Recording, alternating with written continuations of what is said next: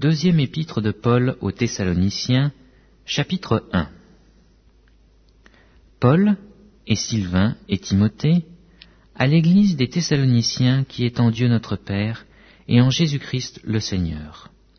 Que la grâce et la paix vous soient données de la part de Dieu notre Père et du Seigneur Jésus-Christ. Nous devons à votre sujet, frères, rendre continuellement grâce à Dieu, comme cela est juste, parce que votre foi fait de grands progrès,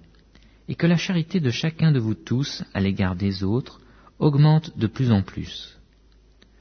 Ainsi, nous glorifions-nous de vous dans les églises de Dieu,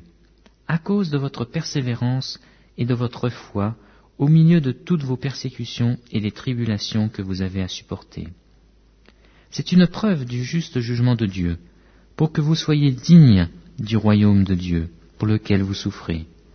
Car il est de la justice de Dieu de rendre l'affliction à ceux qui vous affligent, et de vous donner, à vous qui êtes affligés,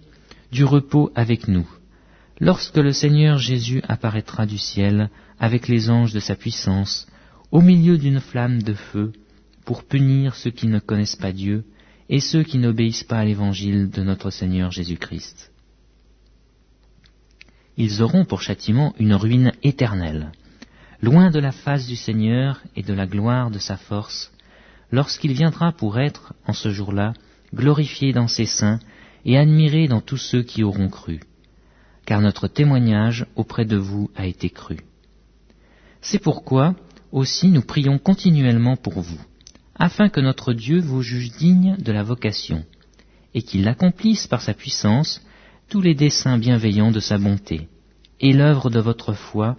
pour que le nom de notre Seigneur Jésus-Christ soit glorifié en vous, et que vous soyez glorifiés en lui, selon la grâce de notre Dieu et du Seigneur Jésus-Christ.